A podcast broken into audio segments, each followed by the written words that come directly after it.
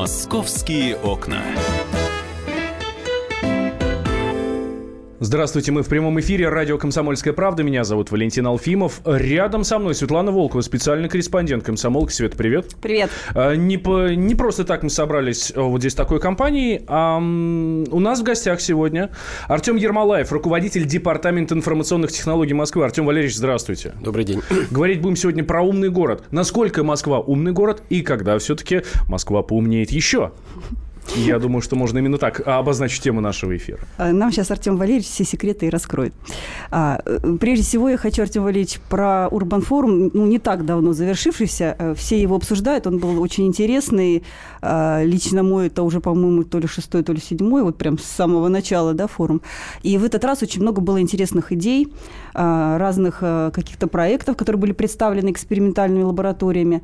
Что из того, что там было озвучено, например, вот компания, которая с дронами э, организует доставку, они предлагают в Москве лекарства значит, на дронах отправлять. А еще интересно, как э, в здравоохранении э, будут использоваться технологии. Допустим, есть возможность, оказывается, как-то высчитывать Э, частоту обращений в поликлинике э, людей с определенными заболеваниями. Вот что из того, что предлагалось вот этими вот экспериментаторами, э, все-таки можно внедрить в Москве, реально для нашей жизни полезно будет? Ну, смотрите, на Urban форуме действительно там было представлено там, 5-10 каких-то инновационных решений совершенно в разных областях. Все, конечно же, мы будем рассматривать. Сейчас чуть позднее конкретно отвечу на два вами приведенных примера, но в целом а, инициатив, которые предлагаются для внедрения в городе, а, они измеряются сотнями, иногда тысячами а, для разных областей. И поэтому наша задача в том числе в рамках умного города оценивать, насколько они могут быть э, внедрены. То есть есть специальное подразделение Smart City Lab, так называемое, в том числе в рамках нашего департамента, который совместно с отраслевым департаментом смотрит, насколько эффективно. Потому что, ну, наверное, о терминологии не спорят, они договариваются, да, давайте просто говорим, что такое умный город. Да? А, умный город это не тот, где много каких-то фишечек, просто там что-то летает, что-то ползает, что-то Как само... в кино показывают. Да, да, да. умный город это в первую очередь действительно город, использующий информационно-коммуникационные технологии, инновационные технологии для того, чтобы сделать э, э, жизнь горожанина реально комфортным, городское управление реально эффективным и, как следствие, сделать город конкурентоспособным. Что скрывается за этими фразами? Значит, к примеру, не обязательно внедрять там, транспорт дронами из точки А в точку Б, может быть, надо сделать так, чтобы не надо было вообще ничего перевозить из точки А в точку Б. Вот а я, делать, кстати, делать хотела, да, чтобы так было. Потому что э, многие вещи можно, можно избежать. Да? Если говорить э, конкретно, вы привели пример по дронам, с дронами чуть сложнее, да, мы действительно сейчас смотрим, изучаем, но э, воздушное пространство над Москвой, оно является закрытым. И в том числе э, дроны э, являются не э, разрешенным видом для перемещения, и отсюда нужно понять, ту задачу, которую решаем, можем ли мы ее сделать иным способом. То, что касается предложений каких-то инновационных компаний считать как э, и что-то там Пациенты, с пациентами. Да. А еще была там фишка на столбах освещения, поставить ну, специальный да, датчик, который давайте, будет давайте, следить давайте здрав возьмем, за пробками. Да? Потому что меня часто спрашивают, Москва умный город или нет, и вот почему мы не видим там каких-то, опять-таки, летающих роботов. А для нас, еще раз говорю, умный город – это когда мы продумаем технологии, удобные для жителей. Ну, например, в здравоохранении. Совместно сейчас с Алексеем Ивановичем Хрипуном, министром нашего здравоохранения, мы что делаем?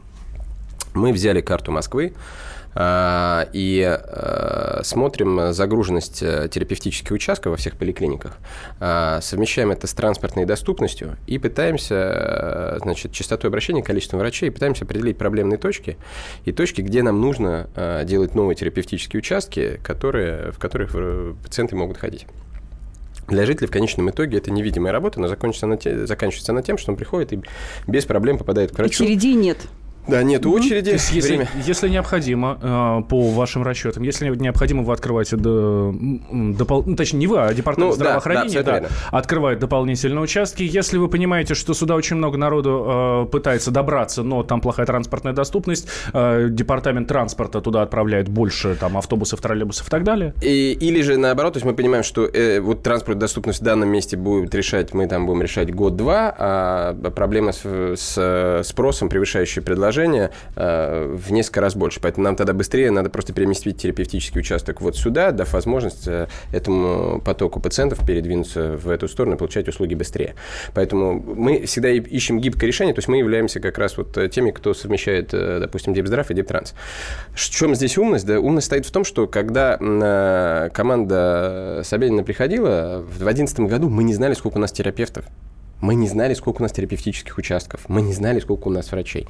И вот э, наша задача была построить э, соответствующую инфраструктуру и э, потоки, чтобы мы могли вот делать Москву умным. Да, это еще раз говорю, москвич не видит из этого, значит, робота-доктора. Но зато мы пытаемся решить немножко другое. Поэтому вот это к вопросу о терминологии по умному городу. А что еще в медицине? Вот такая а, для всех тема, поликлиники, это, конечно, такие горячие точки пока, я не знаю, когда там легче станет в них. Вы что-то еще будете модернизировать? Модернизировать э, с помощью вот этих технологий современных?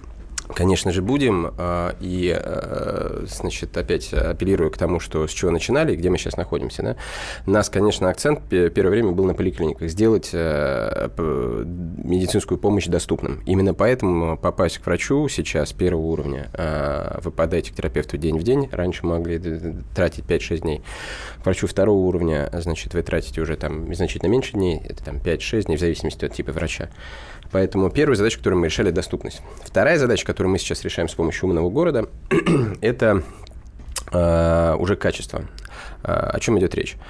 Ну, попробуем на простом примере. Мы сейчас активно занимаемся внедрением электронных медицинских карт. Что такое электронная медицинская карта? Она физически не представлена в виде какого-то пластика. Да? Это, ну, представьте себе такая большая там, папка в файл угу. а, на компьютере, условно говоря который записываются ваши медицинские данные. Казалось бы, чем это Кстати, может... говорят, уже чуть ли не половина москвичей завели себе. 5 миллионов. Ее зовут не москвичи, ее зовут врач, когда вы к нему приходите. И начали мы с детишек, потому что это в первую очередь. Почему это так важно и как это повлияет на качество? Ну, э, всегда привожу пример из жизни, которые... Э, два примера из жизни, с которыми сам сталкивался. Вы приходите к врачу, значит, не буду говорить кто, хотя это был Слонёвый, да? А, значит, вы приходите к врачу, вы сдаете анализ, а, он смотрит ваш анализ, отличный у вас анализ крови, у вас все хорошо, все замечательно, и он вас отпускает. Так происходило раньше, и что здесь в этом может быть плохого? Потому что если бы у врача была электронная медицинская карта, в которой записывались все ваши результаты на протяжении последнего года, он бы обратил бы внимание, что да, сейчас ваши результаты в норме. Но на протяжении последнего года все ваши результаты показывают о резком 45% углом снижения всех показателей. То есть вы просто ухудшаетесь, и э, в следующий раз вы уже будете в красной зоне. У вас там будет ухудшенный гемоглобин, значит, что-то еще, что-то еще. То есть уже можно алармировать.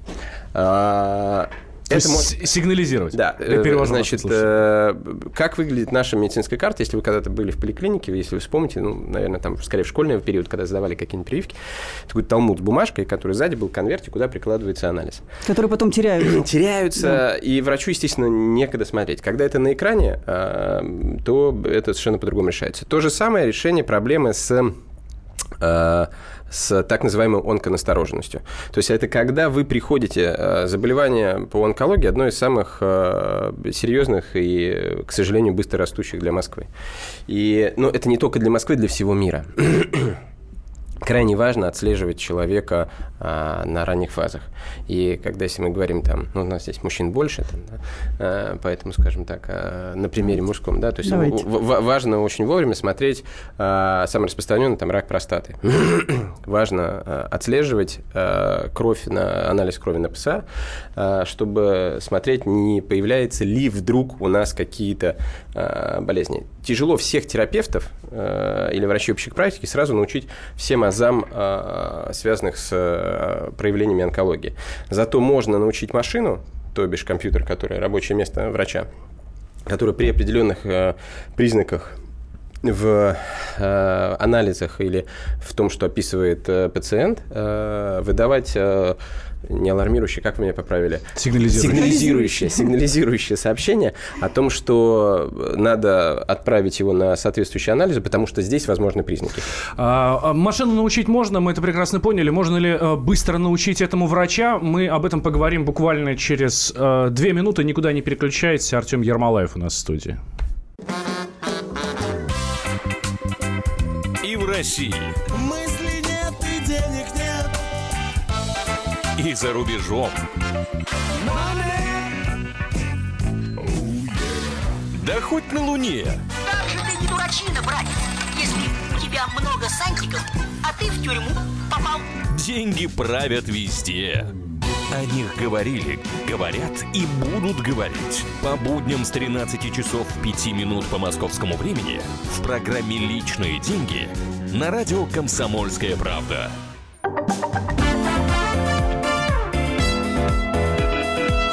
«Московские окна». Мы возвращаемся в прямой эфир. Радио «Комсомольская правда». Московские окна сегодня открываю для вас я, Валентин Алфимов. Рядом со мной спецкор комсомолка Светлана Волкова. И у нас в гостях сегодня Артем Ермолаев, руководитель Департамента информационных технологий Москвы.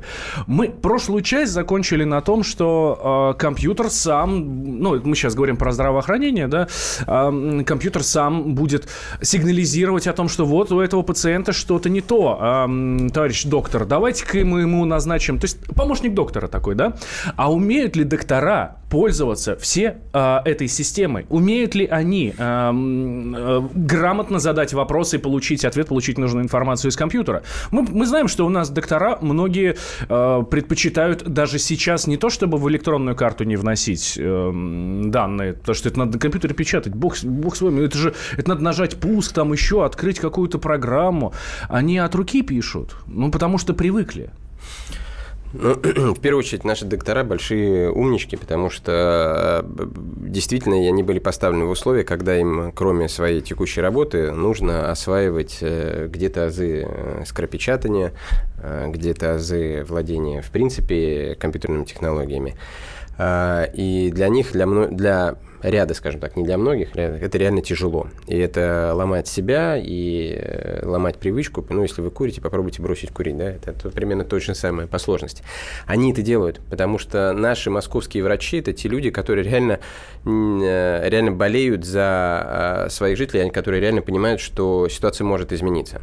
При этом мы всячески стараемся им в этом помогать. Вот мы говорим с вами о том, что компьютер что-то будет подсказывать. Мы пытаемся сейчас по поручению Сергея Семеновича поменять, в принципе, сделать некоторую революцию или подготовиться к ней. О чем идет речь? Вот мы там с вами за эфиром говорим, насколько ну, нужен врач. Нужен врач, конечно же, всегда, но при этом у нас есть с вами э, возможность э, реализации следующего. И то, что мы сейчас программируем и готовимся к запуску там, в ближайшие годы. А, очень популярны браслеты. Да? Все носим фитнес-браслеты, но не все, очень большое число людей носят фитнес-браслеты.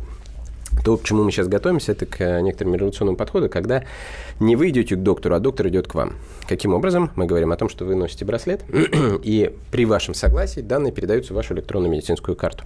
Когда они передаются, а, то при наступлении определенных а, совокупности факторов у врача на экране всплывает окно, которое сигнализирует о том, что э, Иванов, э, у него повышенный холестерин или же э, у него явно что-то не то сердцем. Надо вызывать да. на прием, и, да? Э, значит, он звонит, врач звонит, терапевт звонит Иванову, говорит, уважаемый Иванов, если вы продолжите есть пиццу на ночь, мы увидимся у кардиолога ровно через неделю. Или, Иванов, я знаю, что вы сейчас на дне рождения у своего э, тестя, поэтому будьте добры, все, вам хватит. Да, да. Больше пить нельзя, потому да, что... Ваша, печень, ваша печень взывает к вам. А, а лечение на удаленке будет, Артем Ильич, э, с помощью скайпа, еще чего-то? Вот ну, та, та самая телемедицина, про которую сейчас говорится, Чтобы мы по Москве меньше болтались и не создавали дополнительный трафик. Смотрите, э, э, здесь тоже направление, по которым работаем. Э, телемедицина чуть менее актуальна для Москвы, не нежели для регионов, регионов, регионов. Да. тем не менее, ну, вы тоже должны понимать, что на телемедицину пойдут только те пациенты и те врачи, которые друг друга знают. То есть вы никогда не пойдете на сеанс телемедицины с тем врачом, которого вы идете первый раз. Вы его не знаете. Вам его надо с ним установить просто человеческий контакт. Поэтому телемедицина, а, она скорее нужна для тех, кто регулярно посещает своего врача, который же, он знает вас, вы знаете его, и он говорит, так, все, понятно, ну, или, у может быть, вот я, глядя на тебя через экран, все вижу уже, все понятно, значит, вот, вот, вот, вот, вот. Для вот, быстрой консультации, когда надо, ну, да, там это над этим направлением мы да? работаем, а, но оно сейчас в чуть меньшем приоритете, нежели вот предыдущее, которое я сказал. А браслеты когда начнут у нас э, выдавать? А зачем Бра... браслеты? Давайте чипы. Нет, браслеты мы выдавать точно не будем. Браслеты есть у людей. То есть э, это персонально. То есть если человек заботится о своем здоровье, и его действительно волнует вот это онлайн, то это его инвестиция, которую он тоже, тоже должен сделать в э, культуру ношения, в в согласие передавать эти данные и согласие, собственно говоря, реагировать на... А когда врач. вы будете считывать тогда наши данные? Нет, смотрите, а сейчас мы делаем так, чтобы центральная система в здравоохранении, ЕМИАС, была готова принимать сигналы и давать какие-то, выдавать какие-то алгоритмы для врача. Вот мы работаем над этим. Я думаю, что какие-то тесты мы начнем делать уже там, к концу следующего года, чтобы э, к этому подходить. Но это реально ментальная революция, потому что это то, что никогда не было свойственным, к сожалению, москвичу, это там забота о своем здоровье, потому что... Ну, сейчас как... уже это... Слава богу, это да, это меняется, да. да, да, но тем не менее. Я знаю, что у вас еще в образовании очень много интересных фишек. А, электронная школа наступает. Практически уже все школы, или еще у нас остались те, в которых нет электронных досок, электронных учебников, а, вызов в школу уже не нужен, потому что родители в течение дня смотрят, где, когда, какая двойка была поставлена, ну, не, не сотрешь уже в дневнике. Эм, значит, электронная школа – это действительно тоже проект э, такого некого почти революционного масштаба, когда, который говорит о том, что мы переводим э, офлайн бумажное э, образование в электронное. Но не с целью влияния моды, а, а для того, чтобы, что гаджет это модно, а потому что мы хотим давать ребенку современные знания, и, значит, действительно актуальной в онлайне, и в удобной для него форме. Потому что ребенку до сих пор непонятно, почему он пользуется только книгой и только учебником, которым допустим, по географии, который выпущен, пускай достаточно свежий, там, 5 лет назад, но за это время на карте мира появилось еще три страны, в которых в учебнике не впечатано. Или другой пример. Почему ребенок, а, значит, который сам весит 20 килограмм, должен носить портфель а, весом 10 килограмм, получать искривление позвоночника, а, причем набирается городским транспортом, чем-либо еще. Поэтому электронная школа – это что? Да, действительно, проект, который мы инициировали, он будет длиться, он, он начался, то есть мы сейчас обору, мы занимаемся инфраструктурой и переводом контента в электронный вид. Треть школ мы покроем к сентябрю, к концу, к сентябрю и концу этого года. Оставшиеся две трети за 2018 начало 2019 года, дав возможность создать инфраструктуру. Что мы делаем? Что такое Московская электронная школа? Это действительно интерактивные доски в каждом классе, это Wi-Fi точки в каждом классе, это ноутбуки учителя, и целый ряд других а, электронных средств, но важно не это, важно в наличии электронного контента. То есть, когда учитель может делать изначально электронный сценарий урока, Э, построен на электронных материалов, э, вне зависимости, где он находится. Возвращаемся к тому же вопросу, который я задавал про врачей. Э, сколько у нас, сколько у нас учителей смог, смогут это делать? 10%? 15%? Ну, с учителями, слава богу, чуть попроще. Это более, чуть более молодое поколение. И да, там мы говорим о 40, примерно 40 тысячах преподавателей, которых, которые самые в этом заинтересованы, потому что им проще немножко.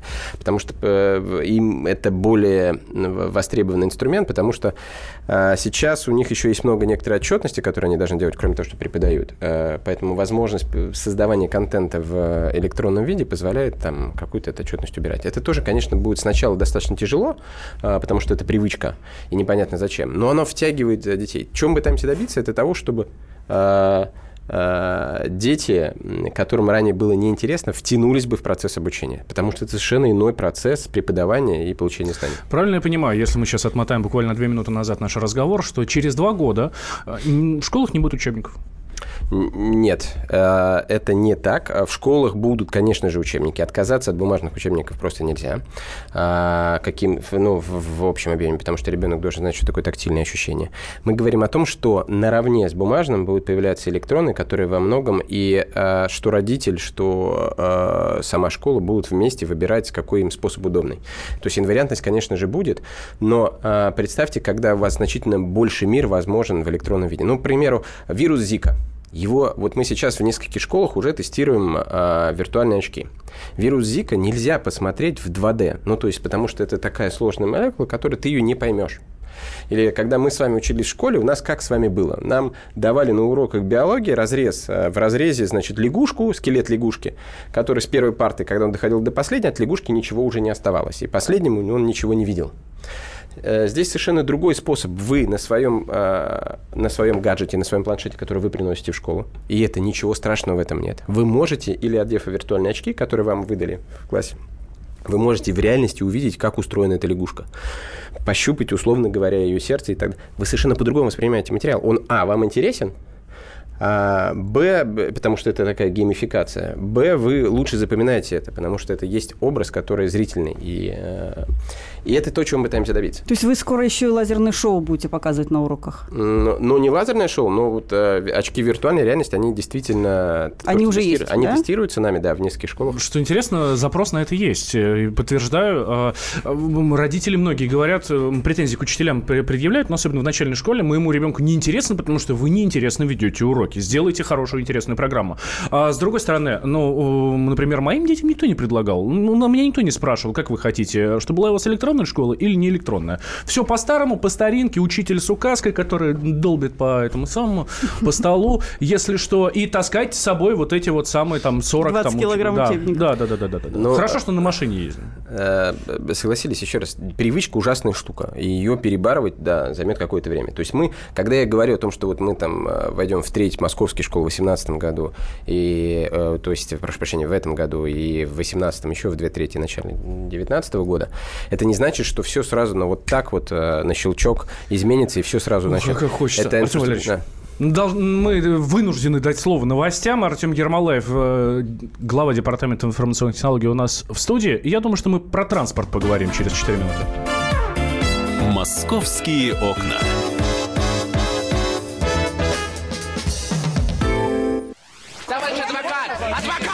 Спокойно, спокойно. Народного адвоката Леонида Альшанского хватит на всех. Юридические консультации в прямом эфире. Слушайте и звоните по субботам с 16 часов по московскому времени.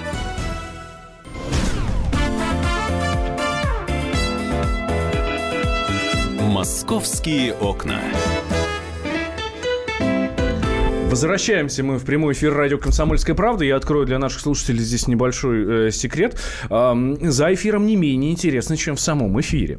А мы тут, у нас тут дискуссия про, и про транспорт, и про общественный не только, и про интернет-транспорт. И вот обязательно сейчас об этом поговорим. А я напомню, с кем мы по этому поводу дискутируем. Да, у нас в гостях Артем Ермолаев, руководитель Департамента информационных технологий Москвы. Э, Светлана Волкова, спецкорреспондент. Мы тут допрашиваем Артема Валерьевича. Итак, э, Wi-Fi. Okay. интернет. Интернет нужен всем. Абсолютно. Мне кажется, здесь уже от трехлетних детей до там 70-летних э, пенсионеров уже. А, особенно, когда ты едешь в общественном транспорте, тебе хочется залезть куда-то посмотреть, ну, чтобы не, не всегда бывает интересно смотреть по сторонам, особенно если ты едешь в метро. Там в окно особо ничего интересного не показывают. Вот. Для этого у нас есть интернет, если нету с собой книги. А, но интернет-то не везде работает. Вот я тут в перерыве рассказывал свою историю. Сегодня буквально еду на работу, рядом останавливается автобус, ко мне подсасывается Wi-Fi, который там в этом автобусе. И все, у меня абсолютно падает интернет. Я никуда не могу войти, ничего не могу посмотреть. У меня карты... Я как слепой котенок начинаю метаться по дорогам, пока от меня не уедет автобус, и пока я, ну, собственно, карту а, не посмотрю. Что такое? Эм, ну, как мы говорили за эфиром, э, о чем идет речь? Э, Wi-Fi э, требует авторизации. Так определило законодательство. Министерство связи соответствующий приказ утвердило в рамках которого вам действительно для того, чтобы воспользоваться бесплатным, подчеркиваю, бесплатным интернетом, вы должны авторизоваться. И определенные настройки сделать. Поэтому Wi-Fi, будучи в смартфоне более приоритетным способом связи, нежели сотовая связь, всегда выбирается смартфоном ближайший. Поэтому, когда к вам подъехал автобус, он выбрал приоритетную связь Wi-Fi. Так как у вас не была закончена регистрация, на это время вы в интернет выйти не могли. Если бы вы быстро бы про... провели регистрацию или уже были бы зарегистрированным пользователем, то такой проблемы не возникло. Вторая проблема стоит в том, что Wi-Fi не имеет сейчас стопроцентного покрытия в пределах центра города, и тем самым есть э, белые пятна, в результате которых вы теряете фактически связь, и у вас нет возможности, передвигаясь на машине, работать только на Wi-Fi.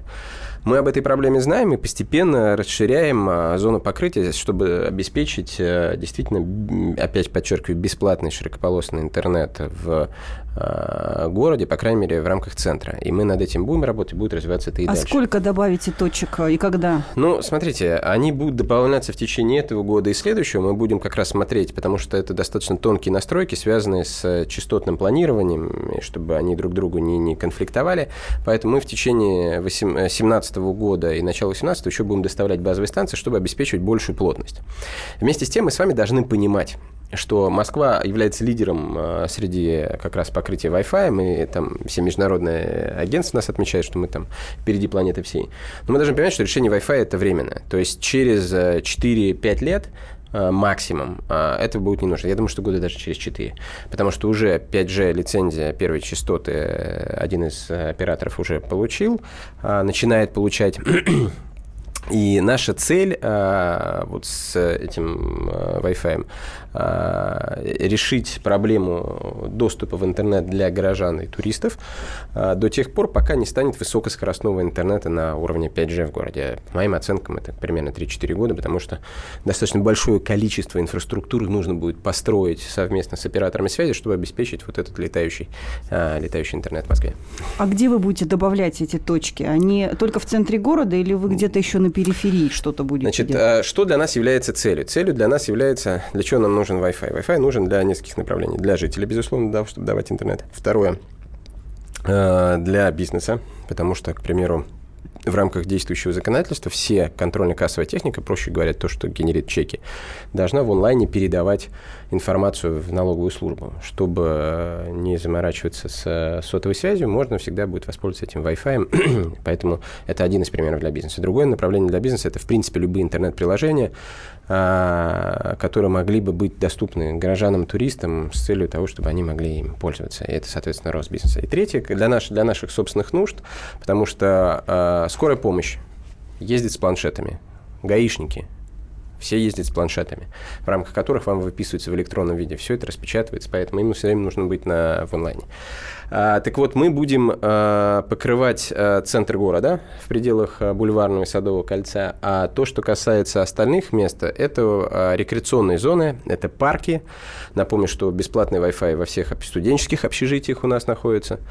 А, соответственно, библиотеки, поэтому в рядах еще тех мест, которых а, действительно являются рекреационными. А вот, Артем, те кварталы, которые сейчас планируют по реновации сносить и заново отстраивать, вот вы там сразу, у вас же есть возможность сразу там делать эти кварталы э, умными, да, так называем, технически их э, нафаршировать там всякими штучками, чтобы они были удобные и прочее, чтобы уже ну, не вторгаться, как сейчас вам, да, вот в существующей застройке. Э, мы, безусловно, этим занимаемся и проектируем. Э, но для того, чтобы нашпиговать что-то, э, это чтобы не было как в умном, знаете, иногда бывает умный дом, который ни разу не умный дом. А да, у нас такие тоже есть. Мешает, поэтому именно поэтому мы сейчас планируем реализовать некоторый смарт-квартал на юго-востоке города Москвы, потренироваться. Это именно вот реновации, да? Не в реновации, а в действующем как раз квартале, чтобы попробовать различные технологии от энергоэффективности освещения, заканчивая чем-либо еще, чтобы понять, какие технологии реально востребованы и играют, а какие нет. Потому что далеко не все по менталитету нам там ну, просто близкие и совпадают. Да? А, поэтому какие-то, которые мы оттестируем, какие-то мы, которые будем предполагать, мы будем включать в проект по реновациях, обеспечив э, в первую очередь кабельную инфраструктуру, чтобы была возможность подсоединить любого оператора, любой датчик в новом доме. Действительно будут интернет вещей, то есть это различные датчики, которые будут позволять дистанционно все снимать. А, и решения действительно удобные для... Они сейчас закладываются в проект. Какая система распознавания лиц, чтобы чужой не, не вошел во двор? Будет ну, такое? смотрите, система распознавания лиц, она уже сейчас э, нами пилотируется на городской системе видеонаблюдения. Напомню, что в Москве самая большая в мире система видеонаблюдения. Э, это порядка 150 тысяч камер, которые работают на Э, благо москвичей, обеспечивая и, с одной стороны, безопасность, с другой стороны, контроль за работу городских служб. И... В общем, не скройтесь, товарищи. Ну, вы знаете, это система, которая позволяет э, действительно решать проблемы с безопасностью, и именно поэтому это опять те вещи, которые не видны. То есть, э, э, как определить, что хороший айтишник э, у вас в компании работает? Вы, ты не вы, знаешь, как его зовут, да. Да, ты не знаешь, как его зовут, и вообще есть ли он. Вот это хороший. То же самое с преступностью. Многие вещи решаются до того, как они доводятся до состояния преступления, или достаточно быстро расследуются, потому что внедряются эти, используют те самые средства по интеллектуальному видеонаблюдению, которые позволяют работать с распознаванием лиц. Скоро начнем прогнозировать. Вспоминается тут э, фильм с Томом Крузом, да, где предсказывали преступления, арестовывали людей до того, как они были совершены. Ну, э, почему скоро? В настоящий момент э, мы работаем э, на основании тех проектов больших данных, так называемых, которые мы используем э, не для того, чтобы смотреть, насколько хорошо работает тот или иной элемент, а для того, чтобы строить прогноз. Где мы сейчас работаем? Работаем в всех тех же самых областях, о которых мы поговорили. Которые, потому что умный город – это что? Это город, который нужен жителю, который комф- для, для комфорта жителя. Поэтому, в первую очередь, мы прогнозирование делаем в социальной сфере. Это в образовании и в здравоохранении. Значит, э, что в образовании? В образовании мы работаем над системой прогнозирования. Э, сейчас вы уже упомянули, что электронный дневник, вы получаете отметки, причем сложнее, чем мы с вами получали, потому что вы сейчас не получаете 3, 4, 5. Вы получаете теперь отметку 4 с весом 2 или 4 с весом 3. В этом разобраться уже Там еще комментарий сложно. учителя, да, я да, да, имею да, возможность Но суть не в этом. Да. Вы, когда эти оценки получаете, вы реально не понимаете, к чему это ведет. Ну, потому что у вас, во-первых, жизнь твиттерная, да, вы все время живете, значит, 24 на 7, куда-то бежите, торопитесь, ребенок получил 4 4 по географии, это плохо или, или хорошо, неизвестно. Поэтому э, мы моделируем и прогнозируем, э, учим машину сейчас прогнозировать вероятность э, сдачи ЕГЭ, ГИА или значит, э, вашим ребенком, несмотря на то, что он только в пятом-шестом классе. Мы учим машину прогнозировать, что делать в случае, если вдруг ухудшилась у вас успеваемость, потому что сейчас школы достаточно плотно интегрированы все элементы. То есть мы знаем, во сколько ваш ребенок пришел. Вы, получаете, вы можете получить об этом смс. И, э, соответственно, мы учим машину давать рекомендации. Если ваш ребенок, э, значит, вдруг с 4-5 свалился на 3-2, ну, э, может, быть, может, быть, может быть, перестать его привозить к 7 утра в школу и дать ему поспать. Или, может быть, надо, значит, что-то еще посмотреть за его питанием.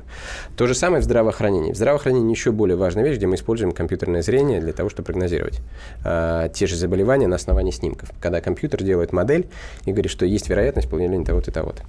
У нас осталось буквально э, полминуты. Самое главное новшество, которое мы от вас дождемся, давайте через год в Москве. Мобильное приложение. Мобильное приложение, да. Что мы пытаемся сделать? А, мы пытаемся, есть большое количество приложений, мы их пытаемся объединить в некоторое одно единое для москвича, с которым им было бы удобно, которое было бы построено не фиксированного а, двух-трех кнопок, а которое было бы построено по принципу чат-бота. То есть, когда вы можете спросить, а вам ответят и э, сделают. Умная Москва. Умная Москва будет. Именно так. Артем Ермолаев, руководитель Департамента информационных технологий Москвы, был у нас в студии. Артем Валерьевич, спасибо большое, что пришли к нам. Светлана Волкова, спецкор комсомолки, и я, Валентин Алфимов. «Московские окна».